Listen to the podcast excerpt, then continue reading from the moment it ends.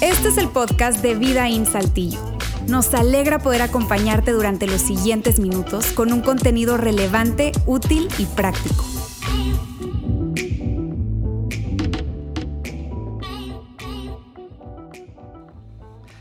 Hace un par de años más o menos estábamos en una reunión, una junta creativa de las que hacemos aquí en Vidaín, mi esposa y yo en la ciudad de Monterrey. Y estábamos en medio de la junta normal, con azúcar, dulce, tú sabes, para ponerse uno más creativo. De pronto mi esposa se levanta y va al baño. Eh, nosotros ya sabemos, mi esposa no sé qué tiene con los baños, pero siempre se les atora la puerta del baño. O sea, ya la ha tenido que rescatar unas tres, cuatro veces de que no abre, trae las manos mojadas. No, raro, raro. Así que yo la veo y dice, ok, va al baño yo le calculo más o menos cuánto hace tiempo, ¿verdad? Eh, y estamos en medio de la junta, estábamos eh, opinando, dando ideas, creando series en aquel entonces. Y de pronto mi esposa sale, sale del baño, entonces yo la veo en una, una casa y me dice, ven, ven. Y, yo voy con ella y le digo, ¿qué pasó? Ayúdame, ayúdame, ayúdame. Y yo, ¿qué tienes? Ayúdame, ayúdame. ¿Qué tienes? ¿Qué, qué, pasó? Déjame, déjame. Y, y entonces empieza a caminar y yo, amor, ¿qué tienes? Ayúdame, ayuda, espérame, espérame. Y yo, ¿qué tienes? Y empieza a caminar, me empezó a desconcertar un poco, desde, ¿qué está pasando? Así que eh, baja, bajamos eh, a, la, parte de abajo de la casa y empieza a caminar. Y, yo, ¿qué tienes? De verdad que no, no sabíamos, empieza a transpirar, la, la toco y está fría, helada sudando mi esposa. Y yo, ¿qué tienes? ¿Qué, ¿Qué pasa? Espérame, espérame. Se sienta, no, no, no, se levanta, camina. Total, para no hacer el cuento largo, terminamos en una clínica con una, una doctora ahí diciéndonos, eh, ¿sabes qué? Todos los, los signos, los síntomas, eh, está bien, no, no, no tiene nada, la, la, presión, todo está bien. Es muy probable que, que, lo que está teniendo es un ataque de ansiedad. Hace dos años eso. Eh, en ese momento es como, no era tan común como el día de hoy ese término ataque de ansiedad, pero es como, ¿cómo que ataque de ansiedad? ¿Ansiedad de qué? Estábamos en una reunión, estábamos bien, no había estrés, eh, simplemente fue un ataque de ansiedad. Y yo en mi ignorancia es como, ¿cuál ansiedad? O sea, tiene todo, tiene un marido de lujo, o sea, ¿cómo va a tener un ataque de ansiedad con un esposo así, Dios mío? Eh, y entonces yo como, como, está bien, ¿no? Sí, le recomiendo unas pastillas ahí eh, naturales, de tranquilizante y todo eso. Saliendo, ya se empezó a sentir un poco mejor, empezó a hablar más. Y yo decía, ¿qué pasó, amor? ¿Qué tienes? Dice, no sé, no sé. Estuve a punto de decirte, llévame a hospital, a un quirófano y que me desconecten. Así que me desconecten de la vida. Y yo, pero ¿qué, qué fue eso? Dice, no sé, es horrible, horrible. Y a partir de ahí con una sensación de, un temor de si me vuelve a dar, imagínate que me vuelva a dar y no estás tú, un temor de, de verdad, algo tan, tan fuerte con esa situación de ansiedad. El año pasado eh, pasamos eh, algo eh, similar con, con, nuestro hijo. Tenemos un hijo que está por cumplir 11 años. Yo he contado la situación de mi hijo con, con unas situaciones también de salud mental que él ha tenido.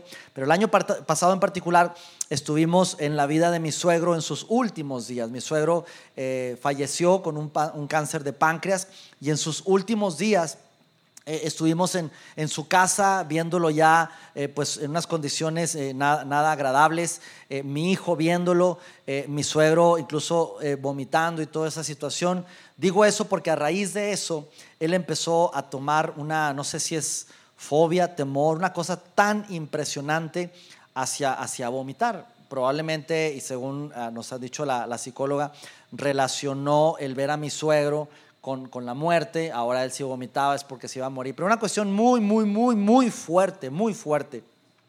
Y, y en septiembre ah, vamos, viajamos para la ciudad de, Durango, eh, estamos ahí con, con, mi familia, desayunamos en la mañana y empezamos a viajar hacia Saltillo. Y en el camino él no quiso comer, no quiso comer, no quiso comer, y dice, no, es que comí muy rápido, comí muy rápido, fue, fue en septiembre del, del año pasado y en todo el camino, pero decaído, de este, mal, que no quería comer nada porque su mente le decía que iba a vomitar porque comió demasiado rápido. es como que, bueno, se le pasa. Eso fue el lunes, el lunes que entró a la escuela, no quiso ir, no, no pudo ir porque su mente le decía que iba a vomitar, no comió, martes igual, es como que, bueno, ya una semana se le va a pasar. Miércoles, jueves, una semana, dos semanas, un mes, llegó octubre, llegó noviembre, llegó diciembre y, estamos ya en una situación muy complicada. Mi, hijo eh, pegado a nosotros, que él, no quería despegarse de nosotros, teníamos que ir, eh, eh, no, no, no estuvo yendo a la escuela eh, cuando iba a la escuela tenía que ver a alguien ahí. Eh, mi esposa se tuvo que plantar en la escuela por varias semanas para que él se sintiera seguro por si le daba. Una, una situación muy complicada y cuando le daba, lo mismo, se ponía helado. Tú lo tocabas y estaba frío y un sudor helado, una desesperación, temblaba. Una cosa espantosa, espantosa. Así entramos este año 2022, enero, febrero, gracias a Dios poco a poco eh, fue avanzando poco a poco con apoyo del colegio, eh, él, practica un, deporte de fútbol, así que estando ahí en los entrenamientos, con apoyo del, coach eh, y avanzando, avanzando, gracias a Dios, ahorita ha sido una cosa que, ha superado muy, muy bien. Sigue con algunas situaciones que, le llegan, pero él ya, él ya ha sabido cómo controlar eso. Pero ¿por qué te digo todo eso? Te lo digo porque hoy estamos en la segunda parte de esta serie llamada Salud Mental. Y hoy en particular vamos a hablar precisamente de la ansiedad y la depresión. Te habla alguien que no ha sufrido un ataque de ansiedad como tal, de depresión como tal. No he tenido esos eh, escalofríos y esa sudoración eh, helada. Eh, no, no, he, caído en, algo así, pero probablemente tú sí. Y si tú no has, has estado en una condición así, Probablemente estés como yo, que estás muy cerca de alguien que sí ha tenido eso. Y para los que no hemos tenido eso, es difícil entender. Sobre todo alguien, eh, me considero una persona eh, positiva, viendo así las cosas hacia adelante, optimista, y eso no cabe en mi mente decir, ¿cómo que agüitado? ¿Cómo que triste? Vámonos, o sea, la vida sigue, está felicidad, o sea, eh, tenemos todo, gracias a Dios, este, no somos ricos, pero tenemos todo, no nos podemos quejar, tenemos salud, con, ese, con esa actitud positiva, pero podemos caer en el grave problema de no comprender a las personas que sí están pasando por eso. Y yo tardé meses en entender una situación así a raíz de lo de mi esposa y mi hijo. Y ahora encuentro mucha mayor empatía con estas situaciones de ansiedad y de depresión. Y lo que despierta toda esta situación de ansiedad y depresión, y si tú has experimentado algo así, tú sabes incluso mejor que yo lo que se siente. Pero es algo muy, muy espantoso que lo despiertan diferentes cosas. Según expertos, hay hasta nueve cosas que pueden disparar este tipo de situaciones. Una de ellas, obviamente, es una, una, situación fisiológica del cuerpo, del cerebro, la mente, ciertos químicos, ciertas sustancias que deja de segregar el cerebro y producen este tipo de cosas. Pero de esas nueve, según expertos, únicamente dos son fisiológicas. El resto no tiene nada que ver con la mente o el cerebro. Y muchas veces, o lo más común, es que te empastillan tratándolo de manera fisiológica cuando no es realmente fisiológico. Pero uno de ellos es lo fisiológico, otro de ellos es lo emocional.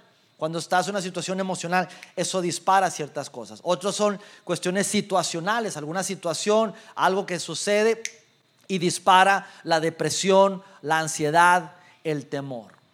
Te repito, estoy aquí no como un experto, no soy psicólogo, no soy psiquiatra, no soy experto en el tema, no soy experto en la materia, pero hoy quiero hablar desde el punto de vista espiritual, no emocional, no fisiológico, no situacional, pero sí espiritual.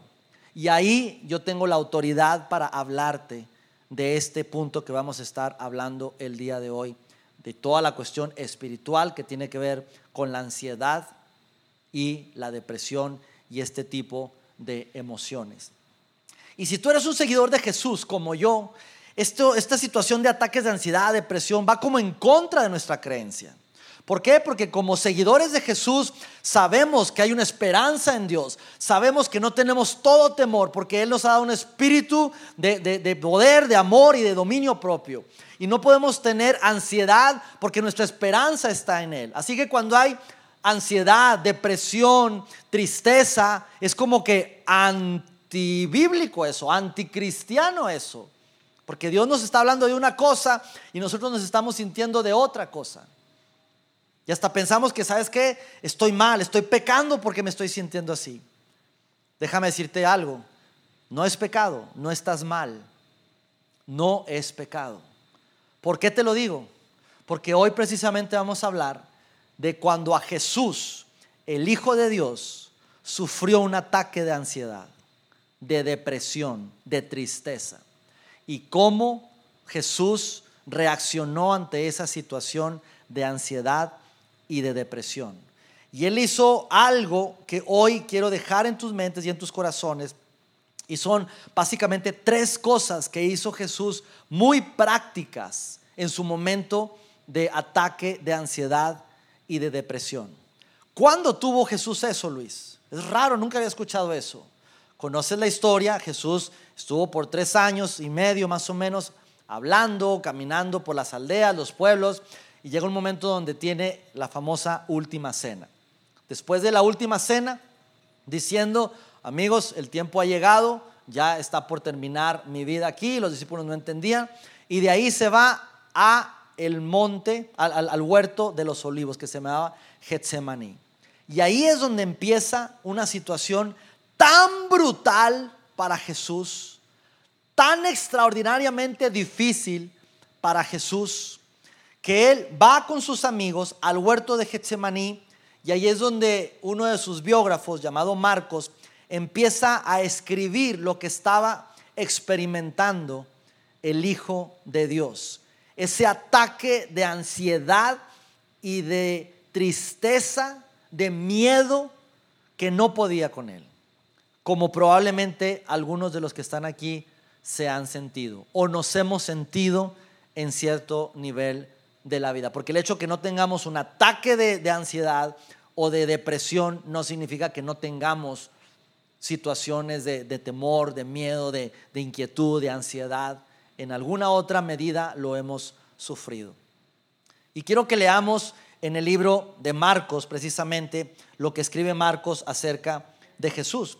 Dice lo siguiente, Marcos 14, 32. Fueron al huerto de, de olivos llamado Getsemaní y Jesús dijo, siéntense aquí mientras yo voy a orar. ¿A quién le dijo eso? A sus amigos, a sus discípulos. Jesús estaba acompañado, no estaba solo. Y Jesús dice lo siguiente, se llevó a Pedro, a Santiago y a Juan, de los once que había, recuerden que Judas ya se había ido a, a traicionarlo, a venderlo, Judas andaba por ahí haciendo sus business, y ya Jesús estaba con 11 y de esos 11 agarra a tres, a Pedro, Santiago y Juan. Y comenzó Jesús a afligirse y angustiarse profundamente. Empieza ese ataque de ansiedad en Jesús, de temor, de desesperación de una manera profunda. ¿Por qué? Porque él sabía lo que venía en las próximas horas. Él sabía que venían golpes, venían latigazos, venía vergüenza, lo iban a ver desnudo, lo iban a escupir, iban a blasfemar. Todo el pecado de la humanidad, siendo él santo, iba a caer sobre él. Así que él sabía que venían horas de desprecio, de dolor, de vergüenza tan extraordinario que en ese momento Jesús, sabiendo lo que iba a suceder, meses atrás, años atrás, en ese momento empieza su ataque de desesperación y empieza a afligirse y angustiarse profundamente. ¿Y qué fue lo primero que hizo Jesús? Y la lección que hoy nos deja a nosotros. Él habló con sus amigos. Habló con sus amigos. Estando en ese momento de angustia profunda, Mira lo que hizo Jesús. Les dijo, ¿a quién? A Pedro, a Juan y a Santiago. Mi alma está destrozada de tanta tristeza hasta el punto de la muerte. Quédense aquí conmigo y velen. No puedo con esto. Santiago, no puedo con esto. Juan, Pedro, es mucho esto para mí. Necesito de su ayuda. No puedo con esto solos. los necesito. Lo primero que hizo Jesús fue habló con sus amigos. Nuestra tendencia muchas veces es aislarnos, es decir, yo puedo con esto solo, yo no tengo que estar contando, yo soy un líder, no puedo mostrar vulnerabilidad, eso de que me den ataques de ansiedad, eso no, no, no va para mí. Mi esposa cuando sufrió eso es como que, ¿qué hago con esto? Estoy a la vista de muchas personas. Y ella aprendió a ser vulnerable y a hablarlo y a compartirlo. Y entre más lo hablaba, entre más lo compartía, más le ayudaba en su proceso de, sanidad y de saber lidiar con esto. Mi hijo ha sido igual, mi hijo, hoy lo hablas, ¿cómo estás Axel? Bien, ¿te vas a ir solo? No, porque tengo ataques de ansiedad. Él, lo habla así, sin ningún problema, este, pero, pero no, fue, no fue sencillo al principio. Sí, necesito ayuda porque a veces me dan y yo necesito a alguien que me entiende, que me abrace y, él, él ya sabe cómo hacerle. Jesús hizo lo mismo. Y no voy a ahondar mucho en este tema, porque la semana que entra vamos a hablar específicamente de eso, de la importancia de tener personas a nuestro alrededor en temas de salud mental. No podemos estar solos con esto. Así que lo primero que Jesús hizo fue habló con sus amigos, amigos, por favor, quédense conmigo, mi alma está destrozada de tanta tristeza. Imagínate Jesús con esa angustia, esa desesperación, ese temor, sabiendo lo que iba a venir, diciendo, necesito de su ayuda. Lo segundo que hizo Jesús fue lo siguiente. Una vez que habló con sus amigos, habló con Dios. Ahora es probable que tú estás aquí, no tengas una relación personal con Dios, sea tu primer domingo, qué sé yo. Dices, ah, ahí ya me perdiste, Luis, porque yo pues, nunca he hablado con Dios. Está bien. Y qué padre que estás aquí. Pero lo segundo que Jesús hizo fue hablar con su papá. Fue hablar con Dios. ¿Por qué? Déjame decirte por qué. Porque él necesitaba de una ayuda espiritual en temas de ansiedad, de depresión, de angustia, de tristeza. Él necesitaba a su Padre Celestial cerca. ¿Qué es la angustia? ¿Qué es la depresión? ¿Qué es la ansiedad? Te voy a decir, la ansiedad y la depresión no es el problema en sí. La ansiedad y la depresión es resultado de, una consecuencia de algo más profundo que tú y yo tenemos. ¿Alguien de aquí maneja? Levante la mano, por favor. Ok, si tú manejas en algún momento de tu vida, seguramente tu auto se le prendió un foquito como este que estás viendo en pantalla. Es el bendito foquito de revisa el motor, el check engine. Así que se prendió el foquito. Si eres mujer, probablemente le hiciste así al tablero. Así como que apágate. ¿Correcto? Si eres hombre, Tú dices, nada, no pasa nada, todavía ruedo unos 3, 4 meses y aguanta esa cosa. No pasa nada. Así que ese foquito, amigos, no es el problema.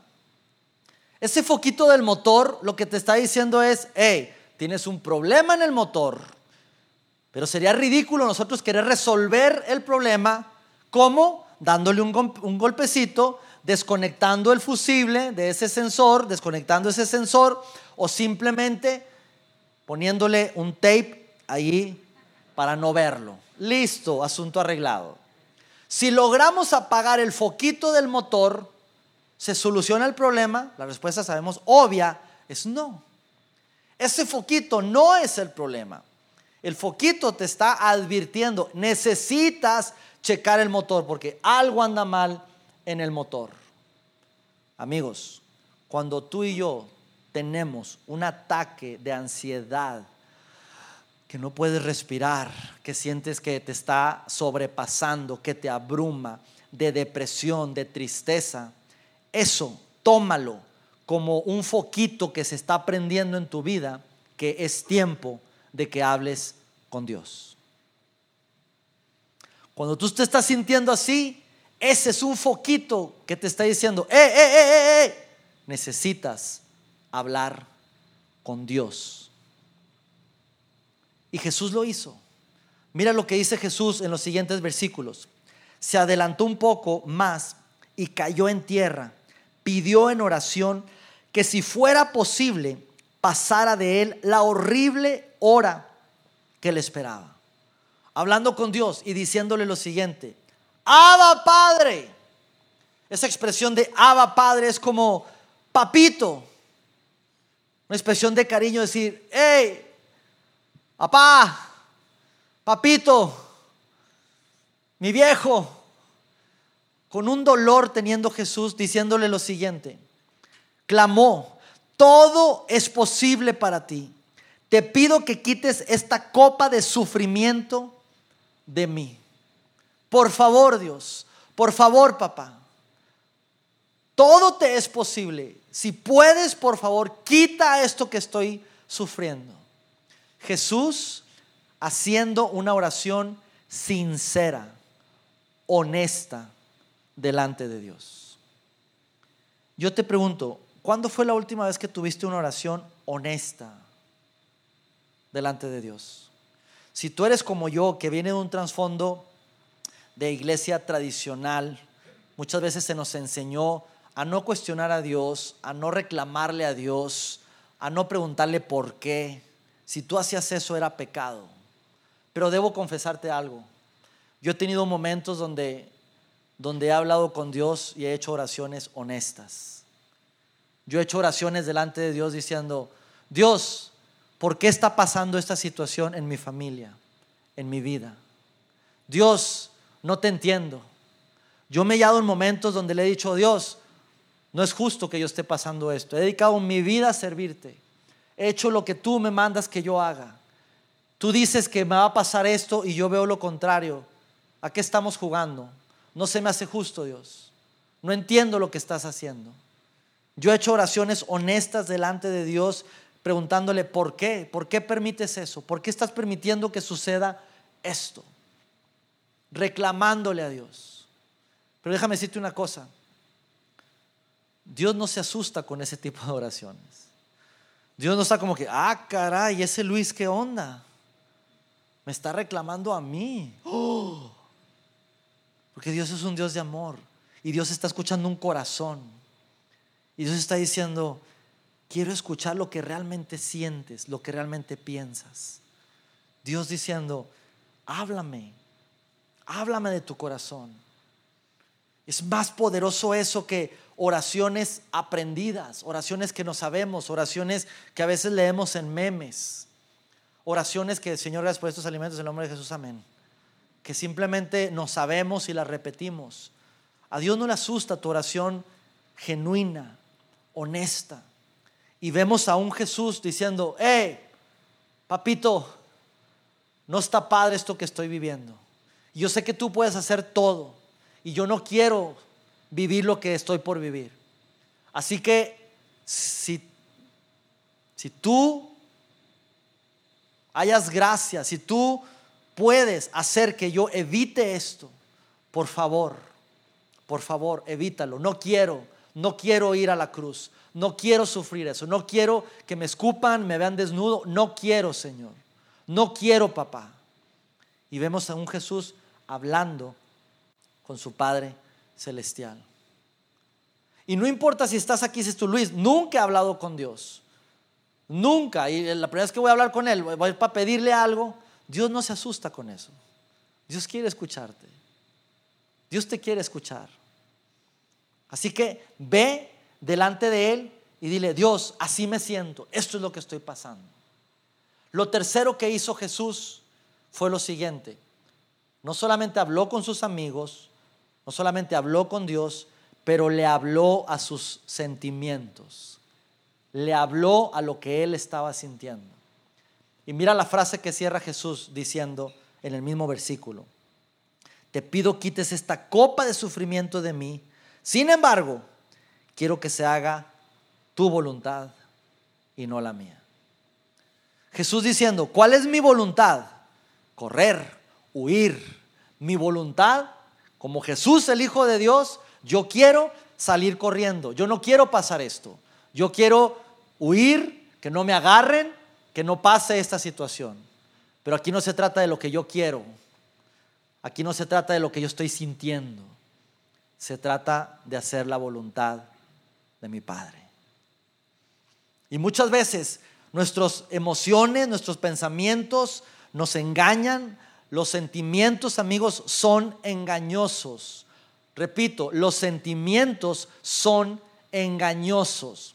Muchas veces escuchamos, hazle caso a tu corazón, hazle caso a lo que sientes. No, no, los sentimientos son engañosos.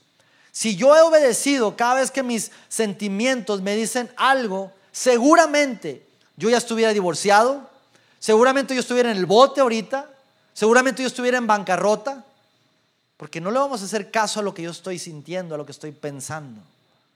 ¿Por qué? Porque son engañosos.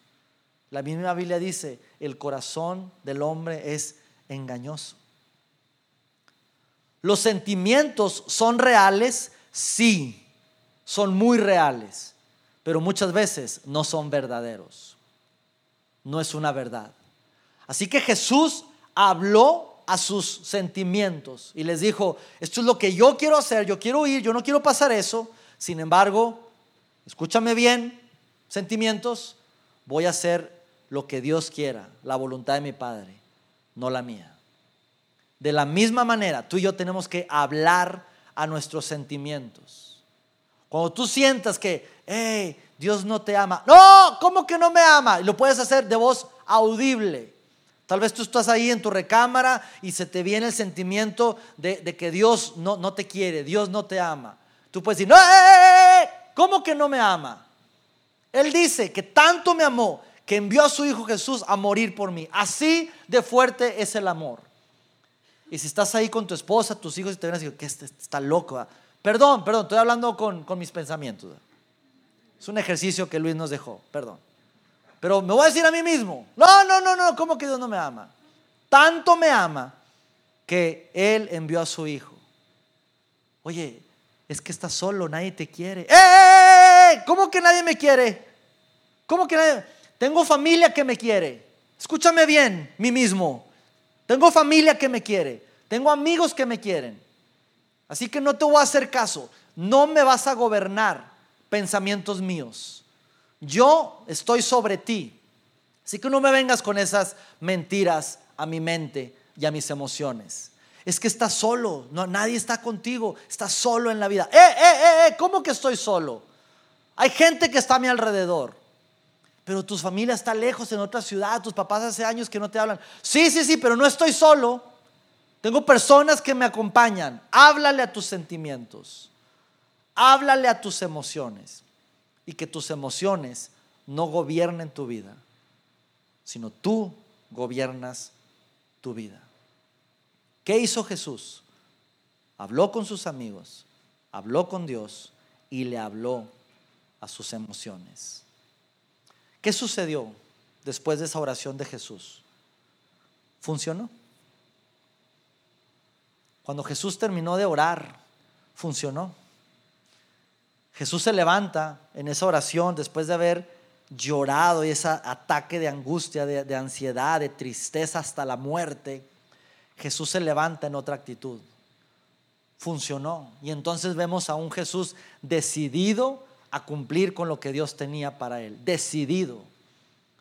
Crucificado en la cruz diciendo cosas como, Padre, perdónalos, no saben lo que hacen. Diciendo cosas como, eh, papá, he cumplido con mi llamado, consumado es. Con una autoridad, sufriendo, sí, lo que venía, pero en otro mood, en otra actitud. Jesús diciendo, estoy listo, estoy listo para esto. Y funcionó.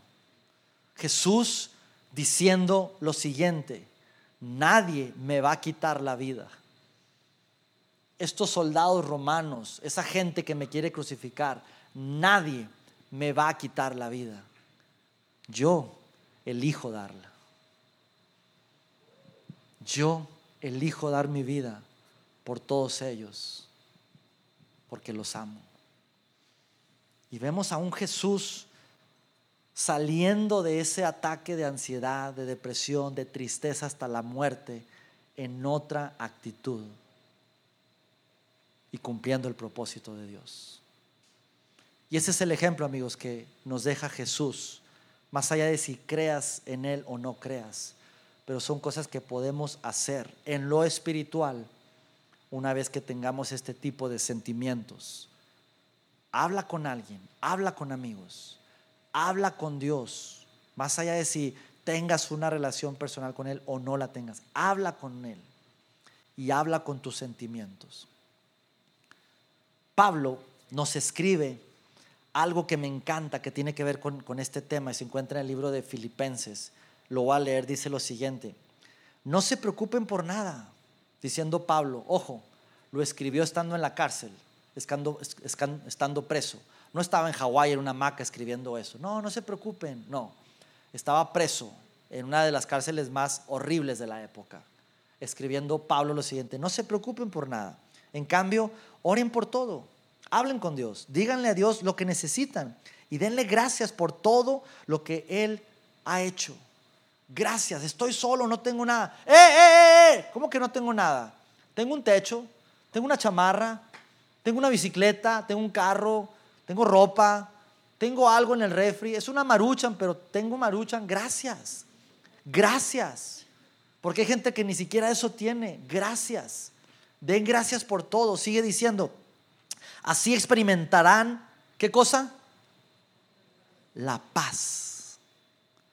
Así experimentarán la paz de Dios que supera todo lo que podamos entender. La paz de Dios cuidará su corazón y su mente mientras vivan en Cristo Jesús. Si tú no escuchaste el mensaje de la semana pasada, la parte 1, necesitas escuchar el podcast de ese mensaje en Spotify. Porque Alejandro nos habló específicamente de ese tema, de la paz. Créeme, necesitas escuchar ese mensaje. Y cómo esa paz de Dios no es una paz terrenal, no es una paz terrenal, es la paz de Dios va a reinar en tu corazón y en tu mente. Escúchame bien, es una paz que no se puede entender. Es esa paz que llenó el corazón de Jesús. Aún sabiendo que le iban a escupir, a avergonzar, a golpear, a latigar. En medio de todo eso, Jesús tuvo paz. Pero es una paz de Dios. La paz de Dios cuidará tu corazón y tu mente mientras vivas en Cristo Jesús. Busca personas que estén a tu alrededor, habla con ellas, habla con Dios, háblale tus sentimientos y la paz de Dios va a cuidar tu corazón y tu mente en Cristo Jesús. Señor, gracias por este día, Padre. Gracias porque hoy tú dejaste plasmado, Señor, en este libro de historia antigua, a través de, la pluma de Marcos, lo que tú pasaste, Señor en ese huerto de Getsemaní, ese ataque de, de, tristeza hasta la muerte.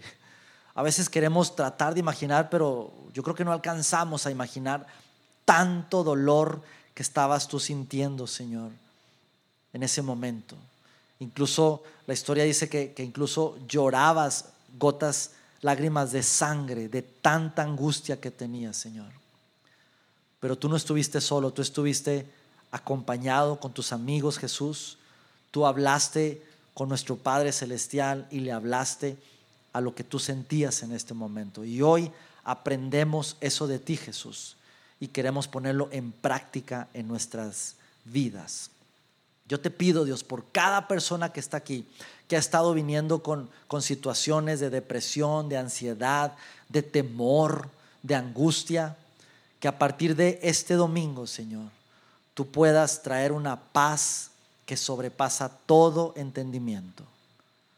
Bendigo sus vidas, Señor. Y si estamos cerca de alguien que está pasando esto, ayúdanos a ayudar a esa persona, Dios. Te damos gracias en el nombre de Jesús. Amén.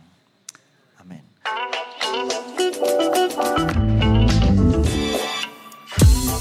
Sigue conectado a los contenidos de Vida en Saltillo a través de nuestro sitio web y de las redes sociales. Muy pronto estaremos de vuelta con un nuevo episodio.